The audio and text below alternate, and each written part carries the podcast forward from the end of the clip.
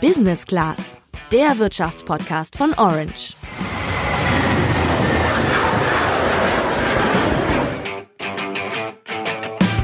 Ich habe ja so das Gefühl, Apple-Produkte, die liebt man oder man hasst sie. Wobei meine Vermutung ja auch ist, dass nur die Leute Apple-Produkte nicht mögen, die sie noch nie wirklich gescheit genutzt haben. Für alle, die es mögen, gab es aber diese Woche ein Highlight, denn Apple hat am Mittwoch unter anderem das neue iPhone 11 vorgestellt. Also man hört irgendwie raus, dass sich das begeistert, Sandra. Ja, also ich stehe dazu, ich bin Apple-Fan. Ja, es sind ja auch keine schlechten Geräte, muss man sagen, aber muss es wirklich das neue iPhone 11 sein? Und warum steigen die mit Apple TV Plus jetzt jetzt auch noch ins Streaming-Geschäft ein. Das und einiges mehr erklären wir euch heute im Podcast. Ich bin Julian. Und ich bin Sandra.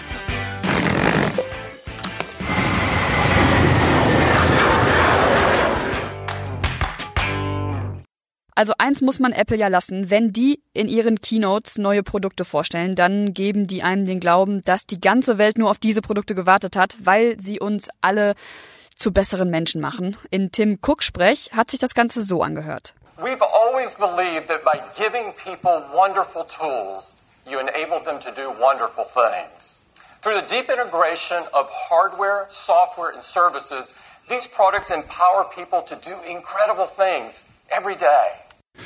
Ja, das kann man schon kurz und knapp zusammenfassen mit Apple macht die Welt besser, wie du schon gesagt hast, Sandra. Fast zwei komplette Stunden haben Tim Cook und seine Kollegen am Mittwoch die neuen Produkte von Apple vorgestellt und sind dabei auch konsequent in dieser Weltretter-Rhetorik geblieben. Aber was haben die da jetzt eigentlich alles so vorgestellt? Los ging es erstmal mit einer Gaming-Flatrate namens Arcade und direkt danach wurde Apple TV Plus vorgestellt, das schon ab dem 1. November starten soll und überraschenderweise deutlich billiger ist als zum Beispiel Netflix. Dafür bezahlt man nämlich nur 4,99 Euro pro Monat. Und wenn man sich dann bald ein neues Apple-Produkt kauft, dann gibt's das sogar für ein Jahr gratis dazu. Okay, und äh, was bekomme ich dann da jetzt, was ich woanders nicht habe? Also ich meine, es gibt ja schon einige Streaming-Dienste. Naja, du bekommst Eigenproduktion von Apple, kurz gesagt, und dementsprechend Serien, die es halt nirgendwo anders gibt. Der Dienst startet auch erst mit fünf Formaten, was ja für jemanden, der Netflix verwöhnt ist, erstmal lächerlich wenig ist. Apple hat aber jetzt schon 36 Serien, die gerade noch in der Produktion stecken und die sollen den Kunden eben nach und nach zur Verfügung gestellt werden. Auch das klingt ja noch wenig, aber laut Financial Times liegt das Budget, das Apple für die Produktion hat, bei 6 Milliarden Dollar. Äh, wie viel gibt Netflix denn aus? Netflix hatte zum Beispiel für das Jahr 2018 ein Budget von 8 Milliarden Dollar. Also so dick wie Netflix trägt Apple jetzt noch nicht auf, aber ich persönlich finde, bei so einem Einsteiger im Film- und Seriengeschäft ist es auf jeden Fall vielversprechend. Und bei 4,99 ist die Schwelle ja jetzt auch nicht so hoch, das Ganze mal auszutesten. Gut, Apple TV Plus war ja nur eins der vielen neuen Produkte von Apple, die da vorgestellt wurden. Aber eigentlich, wenn wir mal ganz ehrlich sind, haben wir alle eigentlich nur auf ein bestimmtes gewartet, oder? Ja klar, aber bevor es dazu kam, und äh, das kann ich mir jetzt auch nicht verkneifen, das zu erzählen, da hat Apple-Chef Tim Cook noch die fünfte Generation der Apple Watch vorgestellt. Und Achtung, die kann jetzt was richtig Verrücktes, nämlich die Uhrzeit dauerhaft anzeigen, fast wie bei einer stinknormalen Armbanduhr. Wow, ich bin begeistert. Aber neue iPad-Version, neue Apple Watch und Apple TV Plus, das ist ja alles ganz nett. Aber was wir natürlich meinen, ist das neue iPhone 11. Auffällig ist erstmal, dass das Smartphone nur 799 Euro kostet. Das ist natürlich immer noch eine Menge Geld, aber zum Beispiel deutlich günstiger als das nun schon etwas ältere iPhone 10s mit 1149 Euro. Eine Überraschung kann man den Preis auf jeden Fall nennen, aber Apple weiß natürlich auch ganz genau, dass die damit ihre Kunden locken und möglichst viele dazu bewegen können, das Ding auch zu kaufen. Das iPhone 11 Pro ist dann schon deutlich teurer, da geht's bei 1149 Euro los. Aber ich zum Beispiel, ich habe ein iPhone 7, das ist jetzt auch schon äh, fast wieder alt und ich frage mich, was das neue iPhone denn jetzt so viel mehr kann als meins. Julian, du hast dich ja auch damit beschäftigt. Was kann das iPhone 11 denn so? Ja, ich glaube, das kann man ganz kurz zusammenfassen mit, es läuft einfach schneller, die Kamera ist viel besser und bietet neue Funktionen, der Akku ist besser, es ist wasserdichter, bruchfester und sieht halt ein bisschen schicker aus als die Vorgängermodelle. Beim iPhone 11 Pro bzw. Max kommen dann nochmal ein paar Funktionen obendrauf und eine dritte Kamera, die das Kameramodul auf der Rückseite dann so ein bisschen aussehen lässt wie so ein Ceranfeld. Der YouTuber Felix Bar, der mit seiner Bewertung von der Apple Keynote zeitweise auf Platz eins der Trends bei YouTube gelandet ist. Der hat das neue iPhone so bewertet. Der Spruch auf der Apple-Website sagt es eigentlich schon ganz gut. Das iPhone 11 ist das, was du brauchst oder das, was du willst oder das, von dem Apple zumindest will, dass du es willst. Und es passt auf die meisten Leute schon, wenn ein OLED-Display oder irgendwelche hohen Refresh-Rates oder so, das juckt die meisten Leute im Alltag nicht. Die wollen einfach eine gute Akkulaufzeit, schöne Farben, eine potente Kamera und so weiter und so fort. Und all das bietet das iPhone 11. Ja, macht Sinn für Leute, die 800 Euro dafür locker haben, würde ich da noch hintersetzen. iPhones sind natürlich nicht das Nonplusultra, zumindest nicht für alle Leute, denn es gibt natürlich ähnlich gute Smartphones auf dem Markt und es gibt auch Smartphones, die auch schon vor dem iPhone 11 Pro drei Kameras auf der Rückseite hatten. Das ist nämlich eigentlich überhaupt nichts Neues. Und hinzu kommt, dass die Modelle wesentlich billiger sind bei anderen Marken. Ja, die Rede ist da zum Beispiel vom Samsung Galaxy S10. Das bekommt man schon ab 530 Euro. Das Huawei P30 zum Beispiel gibt's ab 600 Euro. Und ich habe mir mal angeschaut, wie Huawei für das P30 wirbt und wie Apple für das iPhone 11 wirbt. Und die machen das einfach genau gleich. Also bis auf das Design und das Betriebssystem sind da auf den ersten Blick eigentlich keine großen Unterschiede zu erkennen. Wo Apple der Konkurrenz aber voraus ist, das ist definitiv der Wert der Smartphones. Damit meine ich, ein Smartphone der Marke Apple verliert deutlich langsamer an Wert als ein Smartphone von einer Marke wie zum Beispiel Samsung. Das hat das Internetmagazin MacLife herausgefunden. Den größten Preisverfall hatte überraschenderweise das iPhone 10. Weniger als ein Jahr nachdem das Gerät auf den Markt gekommen ist, war es schon 30 Prozent günstiger.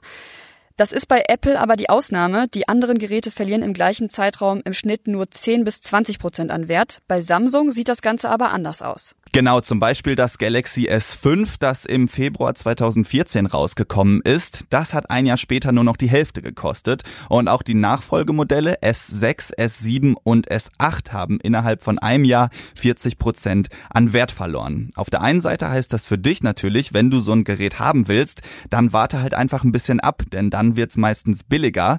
Auf der anderen Seite heißt das aber auch, wenn du dieses Ding schon hast und du willst es weiterverkaufen, dann musst du halt damit rechnen, zum Beispiel bei einem Samsung deutlich weniger zu bekommen, als dir vielleicht recht ist. Das hat mich natürlich dazu gebracht, mal zu schauen, was mein iPhone 7 denn noch so wert wäre. Aber ich habe dann gemerkt, dass äh, das jetzt vielleicht nicht das beste Beispiel ist, denn bei mir ist der Homebutton kaputt und das Originalladeteil habe ich auch nicht mehr. Und ich habe das Handy jetzt schon seit zwei Jahren und das hinterlässt natürlich äh, Spuren äußerlich. Trotzdem würde ich jetzt noch 240 Euro dafür bekommen. Demgegenüber steht ein Einführungspreis von 759 Euro.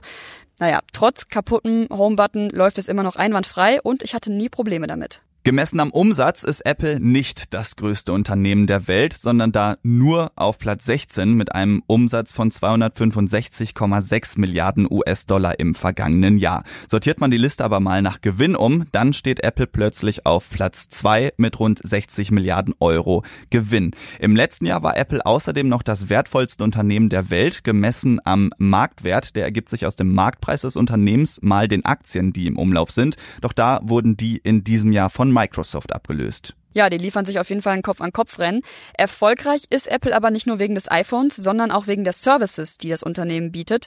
Dazu zählt zum Beispiel iCloud oder der App Store. Apple selbst hat ja relativ wenig Aufwand damit, weil ja nur sehr, sehr wenige Apps von Apple selbst entwickelt werden. Das machen halt andere. Aber Geld bekommen die dafür trotzdem. Und dann gibt's da noch einen dritten Faktor, der für den Erfolg verantwortlich ist. Nennen wir es mal die Bindung, die Apple-Kunden zu dem Unternehmen und den Produkten aufbauen. Genau, das lässt sich ganz gut daran erkennen, dass Apple-Kunden einfach bereit sind, immer mehr Geld für ein iPhone auszugeben. Das iPhone 3G hat zum Beispiel bei der Einführung 399 Euro gekostet, das iPhone 10s dann über 1400 Euro. Daher habe ich es auch gerade schon eine Überraschung genannt, dass das iPhone 11 jetzt nur noch fast halb so viel kostet. Aber an Apples Umsatz sieht man, die Kunden kaufen diese Produkte auch bei dem Preis. Und das liegt natürlich daran, dass man sich an die Produkte gewöhnt und Apple meistens treu bleibt dann. Ja, Sandra, jetzt mal ehrlich, wie viel von dem Schnickschnack, das so ein Hightech-Ding bietet, brauchst du eigentlich wirklich? Also ich muss sagen, ich arbeite super viel mit dem Smartphone. Ich brauche definitiv eine gute Kamera, ein gutes Mikro, viel Speicher und ich muss mich halt einfach darauf verlassen können, dass das Smartphone läuft und nicht irgendwann anfängt zu hängen, wenn ich irgendwie gleichzeitig viele Programme offen habe oder so. Deswegen bin ich persönlich auch bereit, dafür dann mehr zu zahlen. Aber wie gesagt, mit dem, was ich auf dem Smartphone produziere, verdiene ich Geld. Ich glaube, wer hier und da mal Fotos macht und sein Handy sonst nur zum Texten, Telefonieren und zum Surfen mal benutzt, der muss bei dem, was gerade so auf dem Markt ist, auf keinen Fall über 300 Euro bezahlen und dafür bekommt man dann auch immer noch ein Top-Smartphone. Also ich habe ein Huawei P9 Lite, das ist so eher untere Preiskategorie jetzt mal verglichen mit dem iPhone, aber ich komme sehr gut damit klar. Klar, der Speicher könnte ein bisschen größer sein, aber ansonsten wirklich keine Probleme. Also eine sehr gute Kamera und ich habe es jetzt schon zwei Jahre lang und äh, es läuft immer noch einwandfrei, hatte noch nie Probleme damit eigentlich. Zusammenfassend lässt sich aber, glaube ich, festhalten, dass Apple mit dem iPhone 11 schon ein sehr, sehr gutes Produkt auf den Markt gebracht hat. Wer das Geld dafür locker hat und Apple mag, nur zu, aber wie Sandra schon gesagt hat, ein Smartphone ist nicht erst dann gut, wenn der Apfel hinten drauf ist. Ja, zum Schluss sagen wir euch natürlich mal wieder.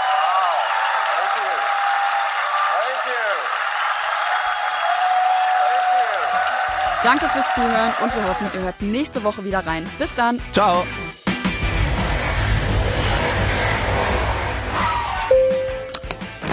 Business Class, der Wirtschaftspodcast von Orange.